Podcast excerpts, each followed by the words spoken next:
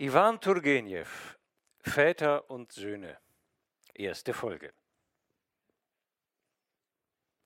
Nun, Peter, siehst du noch nichts? So fragte, es war am 20. Mai 1859 auf der Landstraße nach X in Russland, ein Mann von etwa 45 Jahren, der in einem Paletot und karierten Beinkleidern, barhäuptig und staubbedeckt vor der Tür einer Schenke stand. Der Bediente, an den er diese Frage richtete, war ein junger blonder Mensch mit vollen Backen und kleinen matten Augen, dessen rundes Kinn ein farbloser Flaum bedeckte. Alles an diesem Bedienten, von den pomadisierten Haaren und den mit Türkisen geschmückten Ohrringen bis zu seinen studierten Bewegungen, verriet einen Diener von der neuen Fortschrittsgeneration. Aus Rücksicht auf seinen Herrn blickte er herablassend auf die Landstraße und antwortete mit Würde Man sieht absolut nichts. Nichts? fragte der Herr. Absolut nichts, wiederholte der Diener. Der Herr seufzte und setzte sich auf die Bank nieder. Während er so mit übergeschlagenen Beinen dasitzt und seine Augen nachdenklich umherschweifen lässt, wollen wir die Gelegenheit nutzen, den Leser mit ihm bekannt zu machen. Er heißt Nikolaus Petrowitsch Kirsanov und besitzt 15 Werst von der Schenke ein Gut mit 200 Bauern.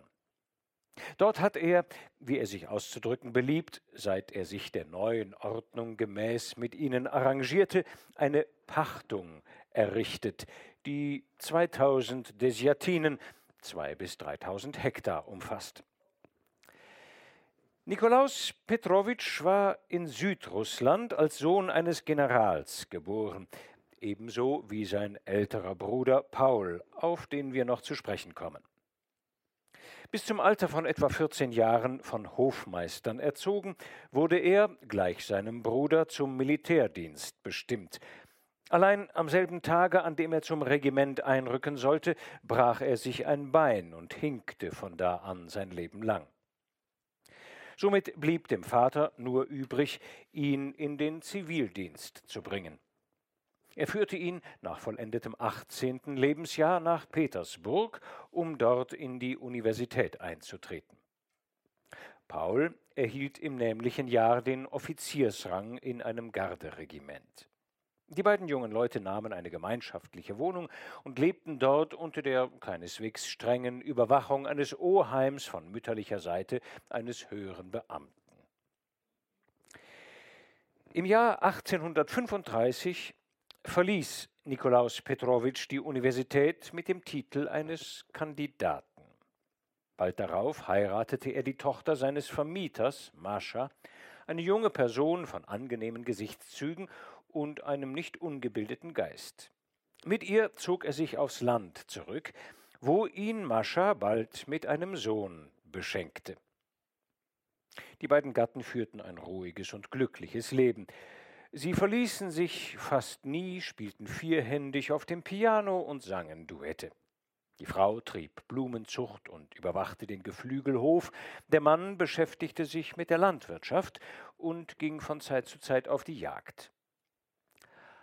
Arkadi, ihr Sohn, wuchs heran und lebte in gleicher Weise und Heiterkeit. So gingen zehn Jahre wie ein Traum dahin. Allein 1847 starb Mascha Kirsanow, ein unerwarteter Schlag, der ihren Mann so schwer traf, dass seine Haare in wenigen Wochen ergrauten. Er wollte sich eben anschicken, zu seiner Zerstreuung ins Ausland zu reisen, als das Jahr 1848 das Reisen unmöglich machte. Gezwungen, auf sein Landgut zurückzukehren, brachte er dort einige Zeit in vollkommener Untätigkeit zu, dann aber legte er Hand daran, Verbesserungen an seiner Verwaltung einzuführen. Zu Anfang des Jahres 1855 führte er Arkadi, seinen Sohn, nach Petersburg auf die Universität und blieb dort drei Winter bei ihm in stetem Verkehr mit ihm und den jungen Kameraden seines Sohnes. Während des Winters 1858 hatte er Arkadi nicht gesehen, und wir begegnen dem Vater jetzt, im Monat Mai des folgenden Jahres, mit bereits ganz weiß gewordenem Kopf, wie er seinen Sohn erwartet, der eben die Universität mit dem Titel Kandidat verließ, ganz so wie er selbst seinerzeit. Der Bediente, mit dem er soeben gesprochen hatte, war mittlerweile ins Hoftor getreten und schickte sich an, seine Pfeife anzuzünden. Kirsanow senkte das Haupt und überließ sich seinen Träumereien. Mein Sohn, Kandidat, hm, Arkascha. Diese Worte gingen ihm nicht aus dem Kopf. Er dachte an seine Frau. Sie hat uns zu früh verlassen, murmelte er traurig vor sich hin. In diesem Augenblick vernahm man in der Ferne das Geräusch eines Wagens. Das könnte wohl der Herr Sohn sein, meinte der Bediente, der plötzlich vom Stalltor hervorkam. Kirsanow stand hastig auf und sah die Landstraße hinab. Es währte nicht lange, so erschien ein mit drei Pferden bespannter russischer Tarantas. Bald auch gewahrte Kirsanow den Rand einer Studentenmütze und darunter die teuren Züge eines bekannten Gesichts. Arkascha, Arkascha, rief Kirsanow und begann mit emporgehobenen Händen zu laufen. Einige Augenblicke später hafteten seine Lippen auf der bartlosen und staubigen Wange des jungen Kandidaten. Erlaube mir, mich abzuklopfen, Papa, sagte Arkadi mit wohlklingender Stimme, die väterlichen Liebkosungen erwidernd. Ich bedecke dich ja mit Staub. Ach, macht nichts, macht nichts, erwiderte Karsanow mit gerührtem Lächeln. Lass dich ansehen, mein Sohn, lass dich ansehen.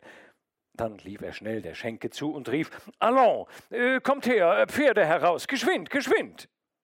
Kesanow schien viel bewegter zu sein als sein Sohn. Es war eine eigene Unruhe an ihm und er schien fast außer Fassung. Arkadi trat ihm in den Weg. Erlaube mir, Väterchen, sagte er, dir meinen Freund Basarow vorzustellen, von dem ich dir in meinen Briefen schon oft gesprochen habe. Er wird einige Zeit bei uns auf dem Land zubringen. Kirsanow kehrte sich schnell um und schritt auf einen jungen Mann zu, der soeben vom Wagen herabgestiegen war. Ihr Besuch äh, freut mich sehr, sagte er. Erlauben Sie mir, Sie um Ihren und Ihres Herrn Vaters Namen zu bitten. Jewgeni Wassiljew, antwortete Bassarow langsam mit gehobener Stimme, indem er den Kragen seines Rockes zurückschlug. Ein ruhiges Lächeln lag auf seinen Lippen. Seine ganze Physiognomie drückte Intelligenz und Selbstvertrauen aus. Ich hoffe, mein lieber Jewgeni Wassiljewitsch, erwiderte Kirsanow, dass Sie sich bei uns nicht langweilen. Basarows Lippen öffneten sich ein wenig, allein er antwortete nichts und begnügte sich damit, seine Mütze zu lüften. Einige Minuten später waren die Pferde angespannt. Nikolaus Petrowitsch bestieg mit seinem Sohn die Kalesche, in welcher auch der Diener Platz genommen hatte. Basarow sprang in den Tarantas und die beiden Gefährte fuhren in raschem Trab davon. So wärst du also nun Kandidat und wieder auf dem Weg nach Hause, sagte Kirsanow zu seinem Sohn und legte ihm die Hand bald auf die Wangen, bald auf die Schulter. Was macht mein Oheim? fragte Arkadi, der trotz seiner aufrichtigen Freude doch gern die Unterhaltung in etwas ruhigere Bahnen gelenkt hätte. Oh, er ist wohl. Er hatte die Absicht, mit mir dir entgegenzufahren, hat sich aber, warum weiß ich nicht, wieder anders besonnen. Und du hast lang auf mich gewartet? Beinahe fünf Stunden. Oh, wirklich? Oh, wie gut du bist. Arkadi wandte sich zu seinem Vater und drückte ihm einen schallenden Kuss auf die Wange. Kirsanow antwortete darauf mit einem leisen Lächeln. Du wirst sehen, was für ein hübsches Reitpferd ich dir habe zurichten lassen. Und dein Zimmer ist frisch tapeziert. Bekommt Basarow auch eins? Oh, man wird ihn gut unterbringen, keine Sorge. Sei freundlich gegen ihn, ich bitte dich. Ich kann dir nicht sagen, wie gern ich ihn habe. Hm, kennst du ihn schon lange? Nein. Mit was beschäftigt er sich? Hauptsächlich mit Naturwissenschaften. Aber er weiß alles. Nächstes Jahr will er sein Doktorexamen machen. Ah, er studiert Medizin, erwiderte Kirsanow und schwieg einige Minuten. Äh, äh, Piotr, fragte er plötzlich den Bedienten, sind das nicht welche von unseren Bauern da drüben? Wo gehen die denn hin? Etwa in die Stadt? Äh, wahrscheinlich. In die Schenke, sagte Piotr mit verächtlichem Ton. Ja, die Bauern machen mir dieses Jahr viel Sorge, wandte sich Kirsanow wieder an seinen Sohn. Sie zahlen ihre Abgaben nicht. Was soll man machen? Bist du mit den Tagelöhnern mehr zufrieden? Ja, schon, erwiderte Kirsanow. Allzu eifrig arbeiten sie zwar auch nicht, aber wenigstens sind die Felder eingesät. Interessierst du dich jetzt für Landwirtschaft? Es fehlt euch hier an Schatten, das ist schade, sagte Arkadi, ohne auf die letzte Frage seines Vaters einzugehen. Ich habe auf der Seite des Hauses, die dem Nordwind ausgesetzt ist, eine große Markise über dem Balkon herrichten lassen, erwiderte Kirsanow. Man kann jetzt im Freien zu Mittag speisen. Eine Weile schwiegen die beiden, dann nahm Kirsanow wieder das Wort. Ich weiß nicht, Arkadi, ob ich dich schon davon in Kenntnis gesetzt habe, dass deine alte Wärterin Jegerowna gestorben ist. Ach, Wirklich, die gute alte Frau. Und Prakowitsch, lebt er noch? Ach, der ist noch derselbe, immer zänkisch wie früher. Du wirst keine großen Veränderungen in Marino finden. Obwohl. Hier hielt er inne und fuhr bald darauf auf Französisch fort. Ein strenger Moralist, würde ohne Zweifel meine Aufrichtigkeit unpassend finden. Äh, allein äh, erstens könnte das, was ich dir anvertrauen will, doch nicht geheim bleiben. Und zweitens weißt du wohl, dass ich stets meine eigenen Ansichten über die Beziehungen zwischen Vater und Sohn gehabt habe. Nach all dem gebe ich übrigens zu, dass du das Recht haben würdest, mich zu tadeln. In meinem Alter mit einem Wort, das junge Mädchen, von dem du wahrscheinlich schon hast sprechen hören. Äh, Fenitschka? fragte Arkadi ungezwungen. Kirsanow errötete. Sprich den Namen nicht so laut aus, ich bitte dich. Äh, ja, nun, äh, sie wohnt jetzt im Haus.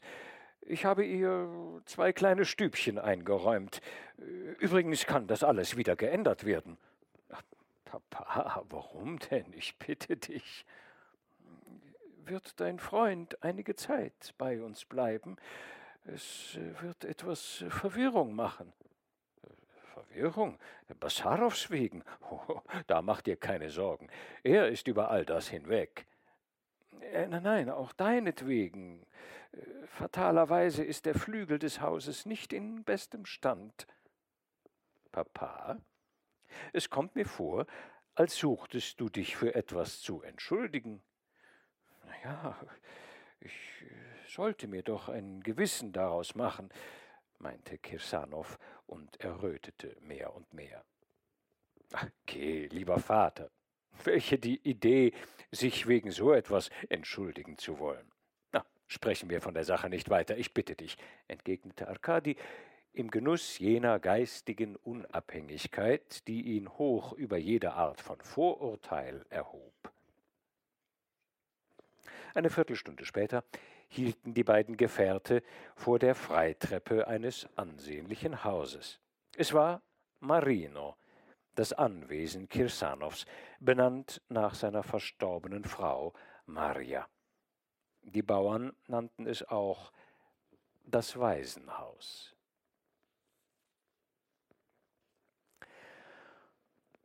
Und damit wären wir gewissermaßen schon mittendrin in der Geschichte, die sich im Weiteren als ein typischer Generationenkonflikt entfalten wird. Schon im nächsten Kapitel tun sich erste Gräben auf. Im Haus Kirsanovs lebt auch dessen älterer Bruder Paul, Pavel, der sich aus dem Militärdienst hat beurlauben lassen und hier seinen Ruhestand genießt. Ein forscher Mitvierziger ist dieser Paul, immer elegant gekleidet und redegewandt. Schon bei seiner ersten Begegnung mit dem Gast Basarow spürt man eine gewisse Spannung zwischen den beiden. Sympathisch sind sie sich jedenfalls nicht. Nach dem Abendessen gehen alle nach den Aufregungen des Tages früh schlafen. Dein Onkel ist wirklich ein kurioser Kauz, sagte Basarow zu Arkadi. Diese Eleganz hier auf dem Lande. Seine Fingernägel könnte man ja auf einer Ausstellung präsentieren. Und diese komischen Vatermörder, man meint, sie seien aus Marmor, höchst lächerlich das alles. Aber nichtsdestoweniger ist er ein ausgezeichneter Mensch. Früher hat er allen Weibern den Kopf verdreht. Ein Löwe seiner Zeit, entgegnete Arkadi. Ja, ein echtes Stück Altertum. Dein Vater, das ist ein braver Mann. Er wird wenig von der Landwirtschaft verstehen, aber ein guter Kerl ist er. Du hast wohl recht. Sie sind ein komisches Volk, diese grauköpfigen Romantiker. Aber jetzt lass uns schlafen. Basarow entfernte sich, und Arkadi fühlte sich von großem Wohlbehagen ergriffen. Es ist ja auch ein süßes Ding, unter dem väterlichen Dach zu schlafen, in dem wohlbekannten alten Bett, unter einer Decke, die befreundete Hände, vielleicht die der guten Arme, genäht haben, diese zärtlichen und unermüdlichen Hände, die das Kind großgezogen. Arkadi dachte wieder an seine Jegorowna und wünschte ihr die ewige Glückseligkeit. Die Freunde schliefen bald ein, nicht so einige andere Bewohner des Hauses. Kirsanow hatte die Rückkehr seines Sohnes sehr aufgeregt. Er legte sich zwar nieder, löschte das Licht aber nicht, den Kopf auf die Hand gestützt, hing er noch lange seinen Gedanken nach. Sein Bruder blieb in einem breiten Lehnstuhl hingestreckt noch bis gegen ein Uhr nach Mitternacht vor dem Kamin sitzen. Er hatte nur die lackierten Halbstiefel mit roten chinesischen Pantoffeln ohne Absätze vertauscht. Gott weiß, was er dachte. Aber es war nicht die Vergangenheit, in der seine Träumereien umherirrten. Der Ausdruck düsterer Versunkenheit lag auf ihm, was nicht der Fall ist, wenn man sich bloß Erinnerungen hingibt.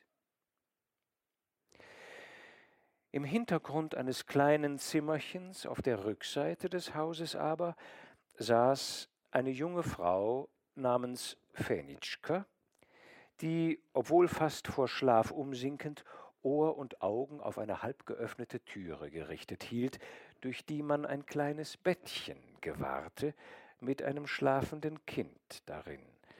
Man hörte sein gleichmäßiges, ruhiges Atmen.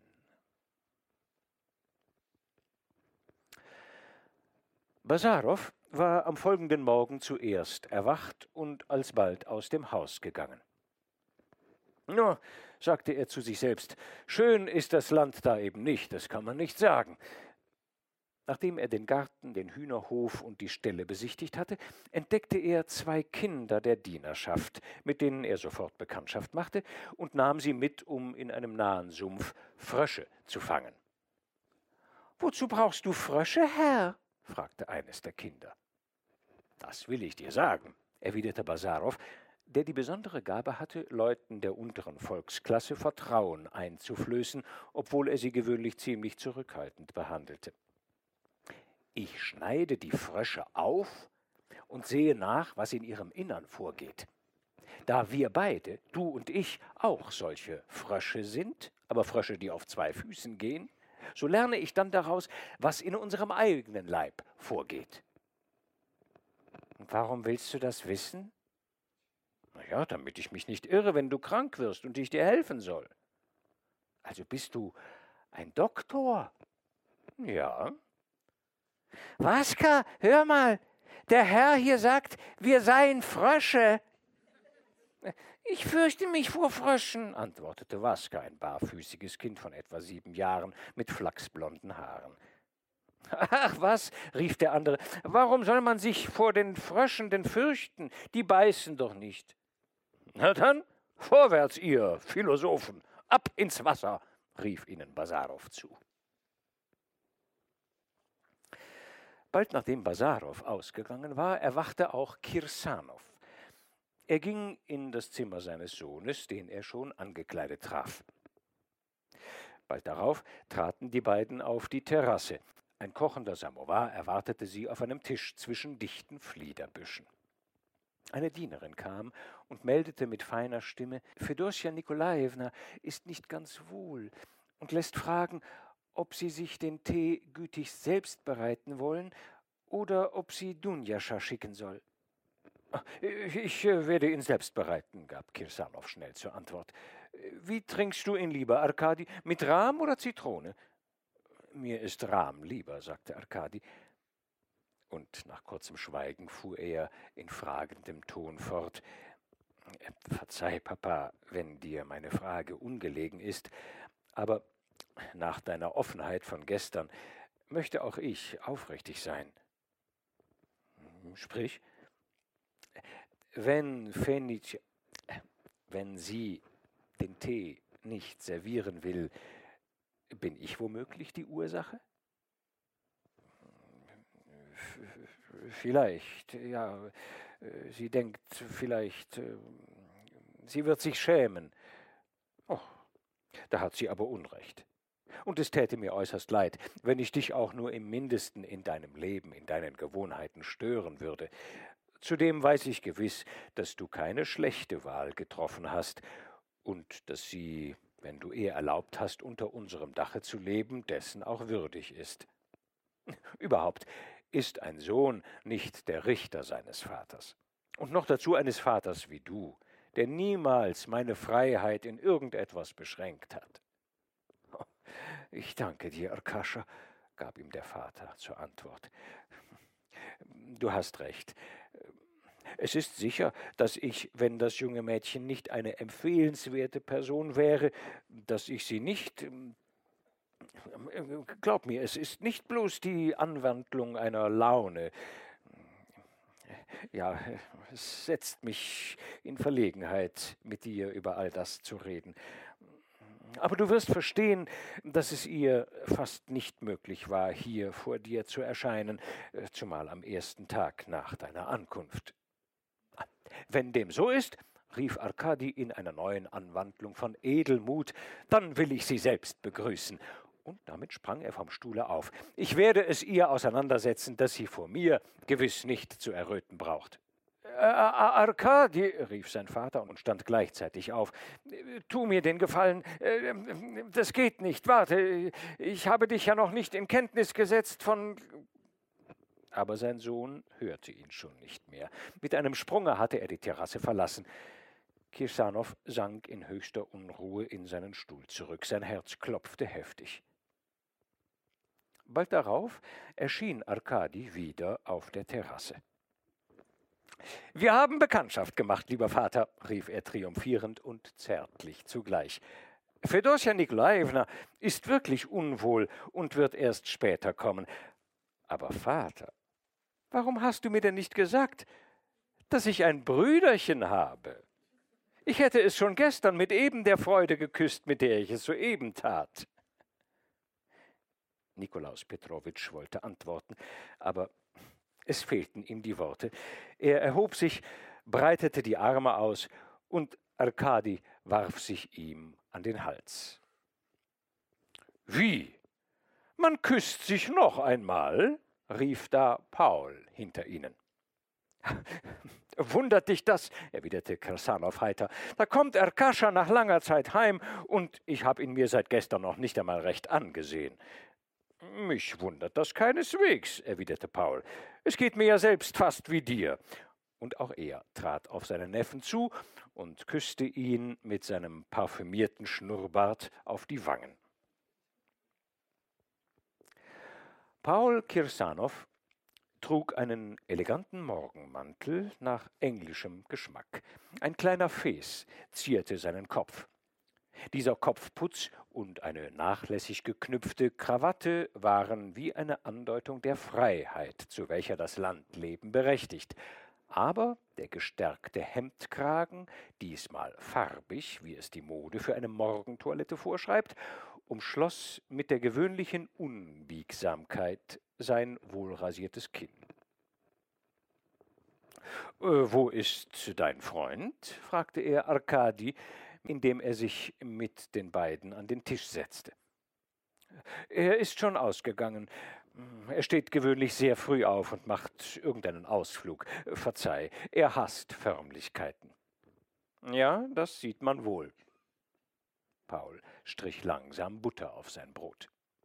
Denkt er, längere Zeit hier zu bleiben? Das weiß ich nicht. Er will auch seinen Vater besuchen.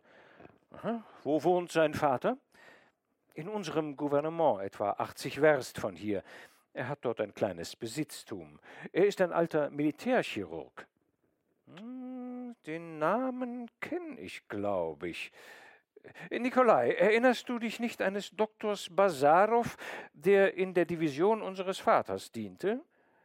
Äh, ja, es kann sein. Ich glaube, mich seiner zu erinnern. Ganz gewiss. Also, der Doktor ist sein Vater. Hm. Äh, was ist denn eigentlich Herr Basarows Sohn? setzte er langsam hinzu. Was er ist? Arkadi lachte. Soll ich Ihnen sagen, lieber Onkel, was er ist? Tu mir den Gefallen, Neffe. Er ist ein Nihilist. Wie? fragte der Vater. Paul aber erhob sein Messer, dessen Spitze ein Stückchen Butter trug, und blieb unbeweglich in dieser Position. Ja, ein Nihilist, wiederholte Arkadi. Ein Nihilist, sagte Kirsanow. Das Wort muss aus dem Lateinischen nihil, nichts kommen, soweit ich es beurteilen kann, und bedeutet mithin einen Menschen, der nichts anerkennen will. Oder vielmehr, der nichts respektiert, sagte Paul, der wieder sein Butterbrot zu streichen fortfuhr. Ein Mensch, der alle Dinge vom Gesichtspunkt der Kritik aus ansieht, erwiderte Arkadi. Kommt das nicht auf dasselbe heraus? fragte der Onkel. Äh, nein, durchaus nicht. Ein Nihilist ist ein Mensch, der sich vor keiner Autorität beugt, der ohne vorgängige Prüfung kein Prinzip annimmt und wenn es auch noch so sehr im Ansehen steht. Aha. Und bist auch du mit dieser Definition einverstanden? Je nachdem. Es gibt Leute, die sich dabei wohlbefinden, wie solche, die sich schlecht da reinzufinden wissen. Ah, wahrhaftig. Nun, ich sehe, das geht über meinen Gedankenkreis. Leute der alten Zeit wie ich denken, dass es durchaus nötig ist, gewisse Prinzipien auch ohne Prüfung, um deinen Ausdruck zu gebrauchen, anzunehmen. Ja. Gebe Gott euch Gesundheit und den Generalsrang, wie man bei uns sagt. Was uns betrifft, so wollen wir uns damit begnügen, euch zu bewundern, meine Herren. Äh, wie sagtest du doch? Nihilisten, antwortete Arkadi, indem er jede Silbe betonte. Ja, ja. Wir zu unserer Zeit, wir hatten Hegelisten. Jetzt sind sie halt Nihilisten. Wir werden sehen, wie ihr es schafft, im Nichts, im Vakuum zu existieren. Und jetzt, lieber Bruder, sei so gut und zieh die Glocke, ich möchte meinen Kakao trinken. Nikolaus Petrowitsch läutete und rief: äh, Dunjascha, aber statt Dunjascha erschien bald darauf Fenitschka selbst. Sie war eine junge Frau von etwa 23 Jahren mit schwarzen Augen und dunklem Haar.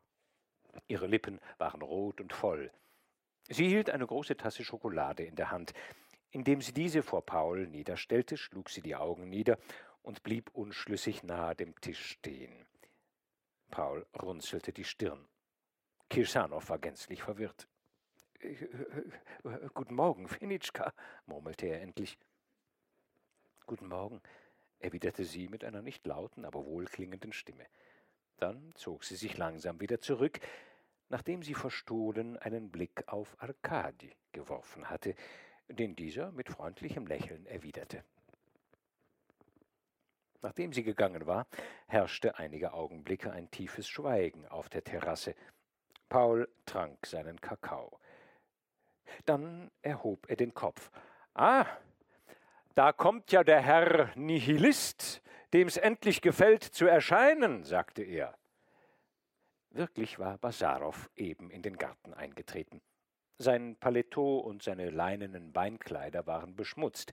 In der rechten Hand hielt er einen kleinen Sack, darin bewegte sich etwas. Er kam mit großen Schritten auf die Terrasse zu, neigte ein wenig den Kopf und sagte Guten Morgen, meine Herren. Entschuldigen Sie, wenn ich etwas spät zum Tee komme und auch gleich wieder verschwinde, aber ich werde sogleich wieder erscheinen. Ich muss mich nur schnell meiner Gefangenen entledigen. Sind das Blutegel? fragte Paul Petrowitsch. Äh, nein, Frösche. Hm. Wollen Sie die essen oder großziehen? Ich brauche sie zu Untersuchungen, antwortete Basarow gleichgültig und trat ins Haus. Wahrscheinlich seziert er sie, sagte Paul Petrowitsch. Er glaubt nicht an Prinzipien, er glaubt an Frösche.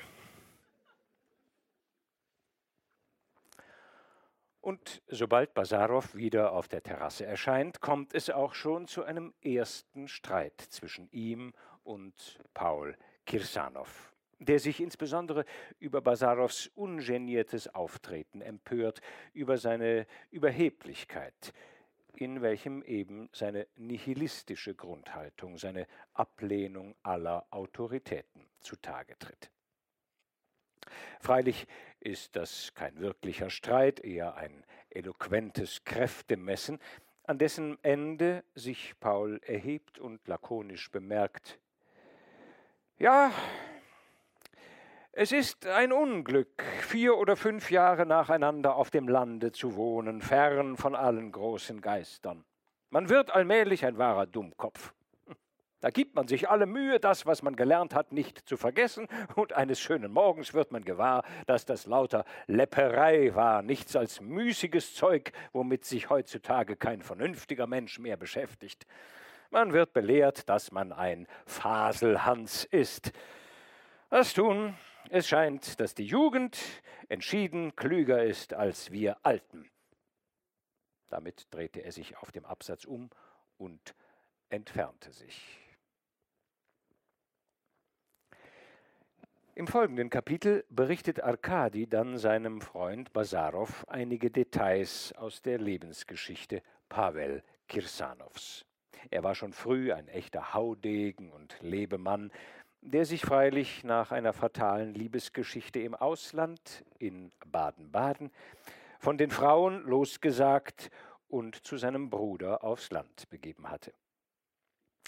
Interessanter für die Fortgang der Geschichte ist aber, wie Nikolai Kirsanow, also der Vater Arkadis, eigentlich die Bekanntschaft Fenitschkas gemacht hat, die im Jahr, gerade halb so alt wie er, kürzlich ein Kind, einen Sohn namens Mitya, geboren hat. Kirsanow hatte die Bekanntschaft Fenitschkas folgendermaßen gemacht. Drei Jahre zuvor war er, aus welchen Gründen auch immer, einmal genötigt, eine Nacht im Wirtshaus eines kleinen Städtchens ziemlich entfernt von seinem Gut zuzubringen. Die Wirtin war eine Frau von etwa 50 Jahren, sorgfältig gekleidet, mit intelligentem, sanftem Gesicht und ernstem Wesen. Er unterhielt sich mit ihr beim Tee, und sie gefiel ihm sehr. Damals hatte er sich eben in seinem neuen Haus eingerichtet und da er keine Leibeigenen mehr in seinem Dienst haben wollte, sah er sich nach freien Dienern um. Die Wirtin ihrerseits klagte über die schlechten Zeiten und dass kaum mehr Gäste bei ihr übernachten. Er schlug ihr vor, die Wirtschaftsführung in seinem Haus zu übernehmen. Sie willigte ein. Ihr Mann war schon lange tot, nur eine Tochter war ihr geblieben, Fenitschka. Zwei oder drei Wochen nach seiner Rückkehr kam Arina Savschina, so hieß die neue Haushälterin, mit ihrer Tochter in Marino an und richtete sich im Seitentrakt des Hauses ein. Das Glück war Kirsanow günstig. Arina führte die Haushaltung vortrefflich. Fenitschka, die schon volle siebzehn Jahre zählte, beachtete niemand sonderlich, sie lebte ruhig wie ein Mäuschen im Loch. Nur am Sonntag konnte Kirsanow in einer Ecke der Dorfkirche das feine Profil eines zarten Mädchengesichts wahrnehmen. So verging mehr als ein Jahr. Da trat eines Morgens Arina in Kirsanows Zimmer und fragte höflich ihren Herrn, ob er vielleicht ein Mittel wisse, ihrer Tochter zu helfen. Ein Funke aus dem Ofen sei ihr ins Auge gesprungen. Kirsanow machte wie alle Gutsbesitzer auf dem Lande den Hausdoktor und hatte sich sogar eine homöopathische Apotheke angeschafft. Er ließ Fenitschka sogleich zu sich holen. Als diese hörte, dass der Herr sie zu sich befohlen hatte, war sie sehr erschrocken, doch folgte sie ihrer Mutter. Kirsanow führte sie an ein Fenster und fasste ihren Kopf mit beiden Händen. Nachdem er ihr entzündetes Auge genau untersucht hatte, verordnete er Umschläge mit einem Wasser, das er selbst bereitete. Dann riss er ein Stück von seinem Taschentuch ab und zeigte, wie es gemacht werden müsse. Als er damit fertig war, wollte sich Fenitschka zurückziehen. Arina aber rief, nur küss doch dem Herrn die Hand, du Dummköpfchen. Kirsanow ließ dies aber nicht zu, sondern küsste sie, selber ganz verwirrt, auf die Stirne, während sie sich gerade zu ihm beugte. Fenitschkas Auge war bald geheilt. Allein der Eindruck, den sie auf Kirsanow gemacht hatte, erlosch nicht so bald. Diese feinen, weichen Haare, dieses weiße, reine, schüchtern erhobene Antlitz, die halb geöffneten Lippen, zwischen welchen die Zähne wie kleine Perlen in der Sonne funkelten. Von da an betrachtete er sie sonntags in der Kirche viel aufmerksamer und suchte Gelegenheit, mit ihr zu sprechen. Anfänglich beantwortete sie dies freundliche Entgegenkommen mit spröder Scheu, allmählich aber gewöhnte sie sich an ihn. Und dann starb plötzlich ihre Mutter an der Cholera. Was sollte nun aus ihr werden? Sie war allein, und Kirsanow war so gütig, so rücksichtsvoll. Wir brauchen das Weitere nicht zu erzählen. Nach diesem Rückblick in die jüngere Vergangenheit schauen wir mit dem Erzähler wieder in die Gegenwart und auf den Fortgang der Geschichte. Bald darauf machte auch Basarow die Bekanntschaft Fenitschkas. Er ging mit Arkadi im Garten spazieren und erklärte ihm gerade, warum gewisse Bäume und besonders gewisse junge Eichen nicht fortkommen wollten, als er zwischen den Fliederbüschen und Akazien etwas rascheln hörte. Es war Fenitschka, die dort in einer kleinen Laube mit Dunjascha und Mitya auf einer Bank saß. Basarow blieb stehen und Arkadi nickte Fenitschka wie einer alten Bekannten zu. Hm, wer ist das? fragte Basarow, nachdem sie sich ein wenig entfernt hatten. Die ist hübsch. Von wem sprichst du? Sonderbare Frage. Da ist doch nur eine hübsch. Arkadi setzte ihm nun, nicht ohne Verlegenheit, Fenitschkas Stellung im Haus auseinander. Ei, ei, ei, erwiderte Basarow. Es scheint, dein Vater liebt die guten Bissen. er gefällt mir, wahrhaftig ein munterer Bursche. Ich möchte sie kennenlernen und wandte sich wieder der Laube zu. Jewgeni, rief ihm Arkadi erschrocken nach, was tust du? Äh, tritt ihr bitte nicht zu nah, ich bitte dich. Ja, keine Sorge, erwiderte Basarow. Ich hab die Hörner abgestoßen, ich kenne die Welt. Damit näherte er sich Fenitschka und zog die Mütze. Erlauben Sie, dass ich mich vorstelle? sagte er höflich grüßend. Ich bin ein Freund von Arkadi Nikolajitsch und ein friedlicher Mensch. Fenitschka stand auf und betrachtete ihn, ohne zu antworten.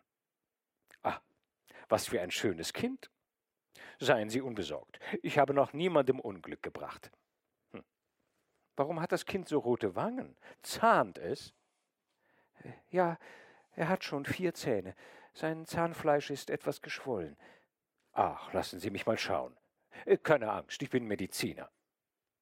Basarow nahm den Knaben auf den Arm, was dieser zum Erstaunen Fenitschkas und Dunjaschas ohne Widerstand geschehen ließ. Ah, ich sehe schon, das hat nichts auf sich. Er bekommt famose Kinnbacken. Stößt dem Kind etwas zu, so lassen Sie mich rufen. Und äh, Sie selbst befinden sich wohl? Ja, Gott sei Dank. Da darf man immerhin Gott danken. Die Gesundheit ist das höchste Gut. So, und jetzt nehmen Sie Ihren Buben wieder. Wie ruhig er war auf Ihrem Arm, sagte Fenitschka leise. Alle Kinder sind's, wenn ich sie nehme. Ich habe da ein Geheimnis. Die Kinder fühlen gleich, wer sie gern hat, meinte Dunjascha. Ja, bestätigte Fenitschka. Mitja geht sonst nicht zu irgendjemandem. Ob er wohl auch gerne zu mir käme? fragte Arkadi, der seinem Freund gefolgt war und nun in die Laube trat. Als er Mitya jedoch auf dem Arm nehmen wollte, warf dieser den Kopf zurück und fing zur größten Verlegenheit Fenitschkas an zu schreien. er hat sich äh, noch nicht an mich gewöhnt. Äh, später wird er auch zu mir kommen, sagte Arkadi gutmütig, und die beiden Freunde gingen weiter. Wie sagst du, heißt sie? fragte Basarow. Fenitschka, Fedosia, erwiderte Arkadi. Bene, bene.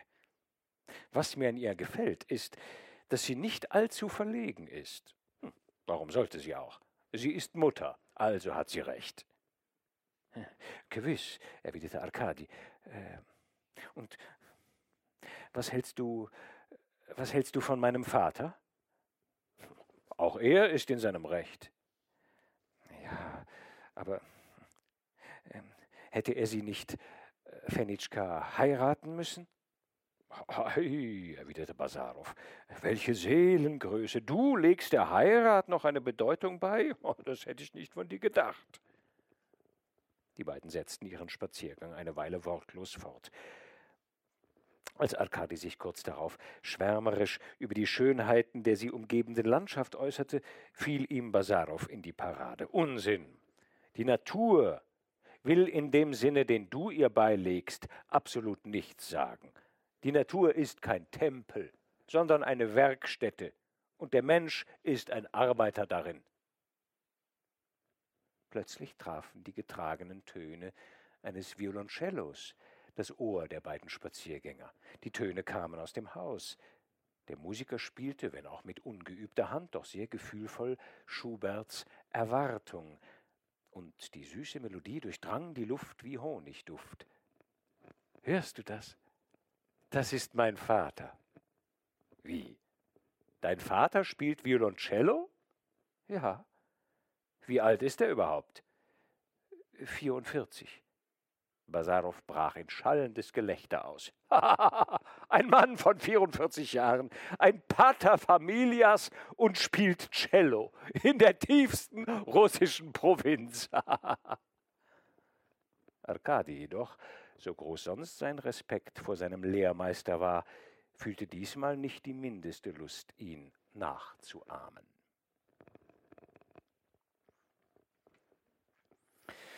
So vergingen etwa zwei Wochen. Das Leben der Bewohner von Marino verlief ruhig und einförmig. An Basaros Verachtung der Formen, an seine kurze, barsche Redeweise hatte man sich allgemein gewöhnt. Nikolaus Kirsanow fürchtete zwar den jungen Nihilisten ein wenig und bezweifelte, dass er auf Arkadi günstig einwirke, Allein er hörte ihm doch bisweilen mit Vergnügen zu und wohnte gerne seinen physikalischen und chemischen Versuchen bei. Eines Tages allerdings, es war Anfang Juni, um die Mittagszeit, Kesanow saß gerade in der Laube seines Gärtchens, hörte er einen Ausspruch Basarows, der ihn beinahe erstarren ließ. Zu Arkadi, die beiden kamen von einem Spaziergang zurück und konnten ihn nicht sehen, sagte er Dein Vater ist ein guter Kerl. Aber er ist reif für die Rumpelkammer. Er hat abgedankt. Sein Lied ist zu Ende. Kesanow lauschte. Arkadi erwiderte nichts. Dieser Tage beobachtete ich ihn, was er wohl treibt. Er las Puschkin, fuhr Basarow fort. Arkadi, mach ihm begreiflich, ich bitte dich, dass das abgeschmackt ist. Er ist kein Jüngling mehr und sollte diesen Plunder ins Feuer werfen. Wer interessiert sich in unseren Tagen noch für Romantik und Poesie? Gib ihm irgendein gutes Buch zu lesen. Was könnte ich ihm denn geben? Man könnte zum Beispiel mit Kraft und Stoff von Büchner beginnen. Du weißt schon, Ludwig Büchner, Arzt und Naturphilosoph, Bruder des Dichters Georg Büchner. Ja, ich dachte auch schon daran, erwiderte Arkadi. Das Buch ist leicht verständlich. Kirsanow hörte mit angehaltenem Atem dem Gespräch der beiden zu. Dann schlich er vorsichtig weg und ins Haus zurück. So wären wir denn gerichtet, sagte er am Abend zu seinem Bruder Paul. Wir sind reif für die Rumpelkammer. Unser Lied ist zu Ende. Vielleicht hat Basarow nicht ganz Unrecht. Was mir bei all dem nur leid tut, ist, dass ich jetzt eben hoffte, mich freundschaftlich an Arkadi anzuschließen. Und jetzt sehe ich, dass ich zurückgeblieben bin. Er hat mich überholt und wir können uns nicht mehr verstehen. Inwiefern hat er dich überholt? rief Paul ungeduldig. Das ist dieser Herr, dieser Nihilist, der ihm das alles in den Kopf gesetzt hat. Dieser Knochenflicker ist mir unerträglich. Er ist ein Scharlatan. Ich bin überzeugt, er versteht trotz seiner Frösche selbst von Physik nicht viel. Und diese Überheblichkeit, er ist wahrhaft empörend. Naja, an Selbstgefühl fehlt's ihm wahrhaftig nicht, das gebe ich zu, erwiderte der Bruder. Aber es ist wohl unvermeidlich bei einem gelehrten Mann. Eins jedoch ist mir zu stark. Da tue ich mein Möglichstes, um mit dem Jahrhundert Schritt zu halten. Ich habe meinen Bauern eine menschliche Existenz verschafft und eine Pachtung auf meinen Gütern eingerichtet, womit ich mir im ganzen Gouvernement den Namen eines Roten erworben habe. Ich lese, ich studiere, ich bemühe mich auf der Höhe dessen zu bleiben, was dem Land Not tut, und trotzdem soll nun mein Lied zu Ende sein.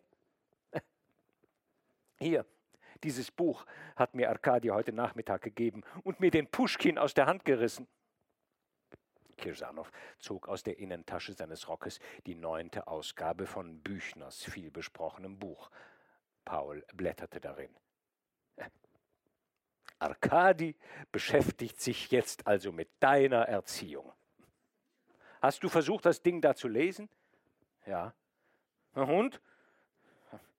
Entweder bin ich ein Dummkopf oder der Verfasser ist nicht recht bei Trost. Aber wahrscheinlich bin ich ein Dummkopf. Ja, lieber Bruder, es ist, wie es scheint, an der Zeit, dass wir unsere Särge bestellen und die Arme auf der Brust kreuzen. Oh, was mich anbelangt, erwiderte Paul, so werde ich mich nicht so leicht ergeben. Ich werde diesem schönen Dr. Basarow noch eine Schlacht liefern. Darauf kannst du zählen.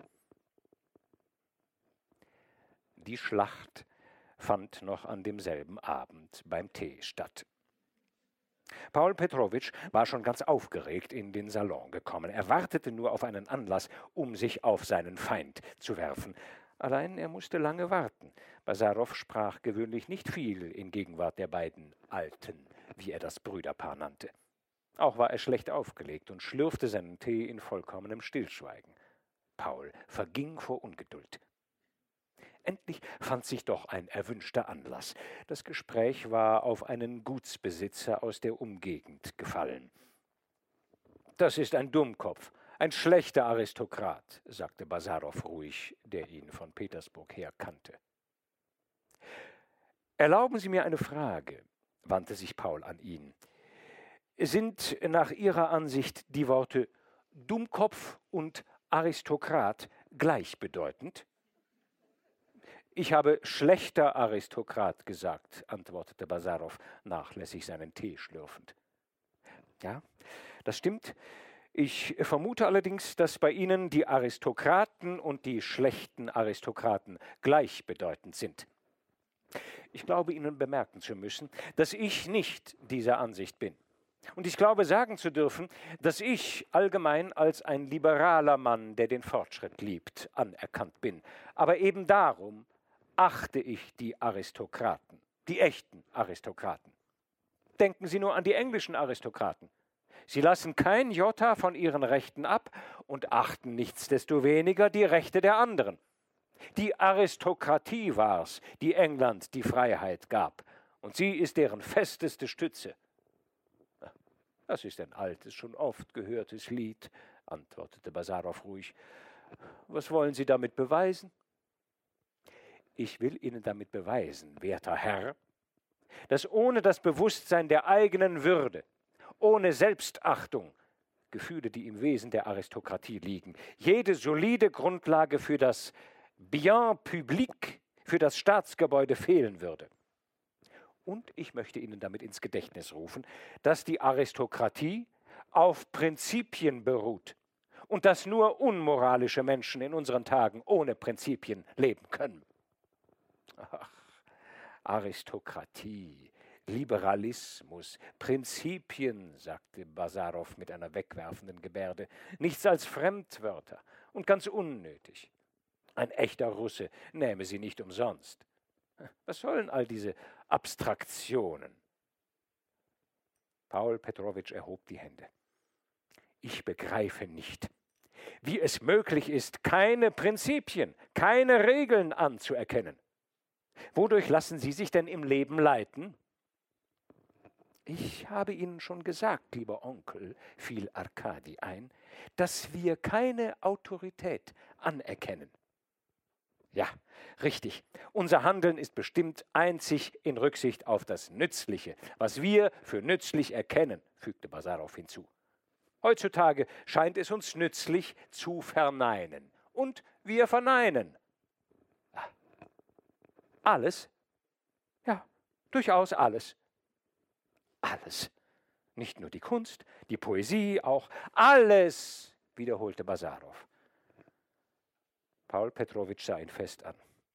Diese Antwort hatte er nicht erwartet. Kirsanow sprang seinem Bruder bei. Ihr verneint alles. Oder ihr reißt alles ein, besser gesagt. Aber man muss auch wieder aufbauen. Das geht uns nichts an. Vor allen Dingen muss der Platz abgeräumt werden von all dem Plunder. Ja, genau. Die gegenwärtige Lage des Volkes erfordert es, fügte Arkadi hinzu. Wir müssen diese Pflicht erfüllen. Wir haben nicht das Recht, uns den Befriedigungen eines persönlichen Egoismus hinzugeben. Und vor allen Dingen, sagte Basarow, wir predigen nicht, wir reden nicht herum. Das liegt nicht in unserer Art. Was tut ihr denn? fragte Paul Petrowitsch, der die Sprache wiedergefunden hatte. Das will ich Ihnen sagen, mein Herr. Wir haben damit angefangen, die Aufmerksamkeit der Menschen auf diese Leuteschinder von Beamten, auf den Mangel an Straßen, auf die geringe Entwicklung von Handel und Wandel zu legen, auf die Art und Weise, wie bei uns Justiz geübt wird. Ja, ihr seid Denunzianten. Und ihr beschränkt euch darauf zu schimpfen. Wir schmähen, wo es nötig ist. Und das heißt man also Nihilismus. Jawohl, das heißt man Nihilismus, sagte Basarow in besonders herausforderndem Ton. Paul Petrowitsch blinzelte nervös mit den Augen. So, so, sagte er dann mit sichtlich erzwungener Ruhe. Der Nihilismus also soll alles heilen. Und ihr seid unsere Erretter unsere Helden. Vortrefflich. Aber warum schimpft ihr denn so auf die anderen, auf die, welche ihr Schwätzer nennt? Schwatzt ihr denn nicht wie sie? Bildet ihr euch wirklich ein, zu handeln? Ha, umstürzen, das könnt ihr. Aber wie kann man umstürzen, ohne auch nur zu wissen, warum man umstürzt? Wir stürzen um, weil wir eine Kraft sind, sagte Arkadi pathetisch. Paul Petrowitsch sah seinen Neffen an und lächelte bloß. Ja, die Kraft braucht keine Rechenschaft zu geben, setzte Arkadi hinzu und richtete sich hoch auf. Unglücklicher, rief Paul, außerstande sich länger zu halten. Wenn du dir nur wenigstens darüber Rechenschaft geben wolltest, was du in Russland mit dieser lächerlichen Phrase behauptest. Das ist doch wirklich zu stark. Es gehört die Geduld eines Engels dazu, all das zu ertragen. Puh, die Kraft. Daran fehlt es auch dem wilden Kalmücken und dem Mongolen nicht. Aber wozu kann sie uns dienen? Was uns teuer sein muss, mein Neffe, das ist die Zivilisation. Ja, meine lieben Herren, die Früchte der Zivilisation. Und sagt mir nicht, dass diese Früchte wertlos seien. Der schlechteste Schmierer von einem Schildermaler, der elendeste Fiedler, der um fünf Kopeken den ganzen Abend Polkas und Walzer spielt, sind nützlicher als ihr. Sie sind wenigstens Repräsentanten der Zivilisation und nicht der plumpen Kraft der Mongolen. Ihr haltet euch für aufgeklärte Leute, aber euer eigentlicher Platz wäre in einer kalmykischen Jurte. Mir scheint, dass Sie das Gefühl persönlicher Würde, wovon Sie so viel Aufhebens machen, vergessen, erwiderte phlegmatisch Basarow. Und ich glaube, wir tun wohl daran, hier abzubrechen. Komm, Arkadi, wir gehen. Im Übrigen, fügte er im Aufstehen hinzu, ich glaube nicht, dass Sie mir auch nur eine einzige Einrichtung unserer Gesellschaft werden nennen können, die nicht verdiente, ganz und erbarmungslos abgeschafft zu werden. Was ist denn das für ein Wort? Eine Million könnte ich Ihnen nennen. Eine Million! Na, na, na, wenn Sie sich da mal nicht überschätzen. Folgen Sie meinem Rat, Paul Petrowitsch, und lassen Sie sich zwei, drei Tage Zeit, darüber nachzudenken. Indessen werden wir, Arkadi und ich, alles ins Lächerliche ziehen, fiel Paul Petrowitsch ein. Nein, wir werden uns damit beschäftigen, Frösche zu sezieren. Komm, Arkadi. Auf Wiedersehen, meine Herren. Die beiden Freunde entfernten sich. Paul und sein Bruder blieben allein zurück und schauten sich schweigend an. Dann sagte Paul, Dahin also ist es mit unserer Jugend gekommen. Das sind unsere Nachfolger. Unsere Nachfolger, wiederholte Kirsanow mit einem tiefen Seufzer. Eine halbe Stunde später trat Kirsanow in den Garten. Traurige Gedanken bedrängten ihn. Zum ersten Mal hatte er die Kluft ermessen, die ihn von seinem Sohn trennte. Umsonst also hatte er in Petersburg zwei Winter hindurch ganze Nächte mit der Lektüre der neuen Werke verbracht. Umsonst hatte er den Unterhaltungen der jungen Leute aufmerksam gelauscht. Der Eifer, mit dem er sich in ihre lebhaften Erörterungen gemischt hatte, war vollkommen unnütz gewesen. Und doch fühle ich, sagte er zu sich selbst, dass sie etwas haben, was wir nicht haben. Eine gewisse Überlegenheit.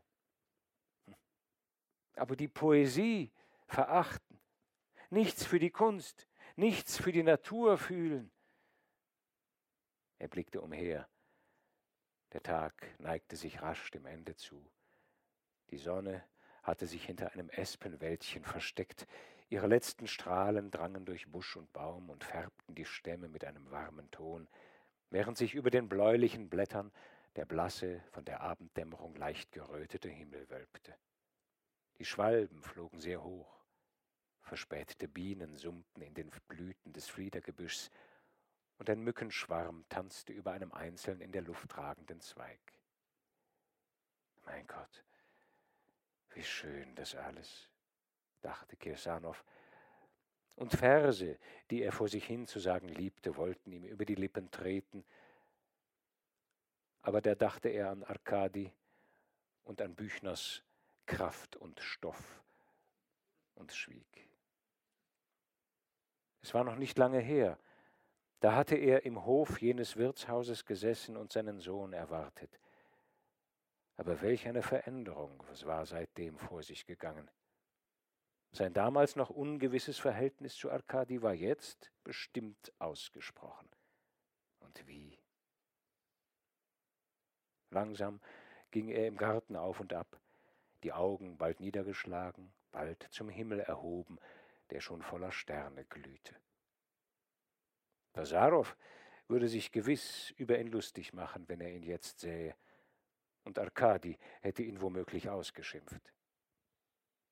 Und wären sie damit nicht im Recht, dachte Kirsanow, ein Hausherr und Ökonom, dem Tränen in den Augen standen.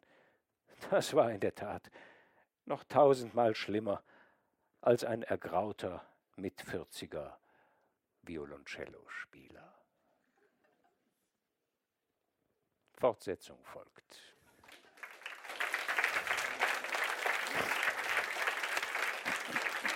Thank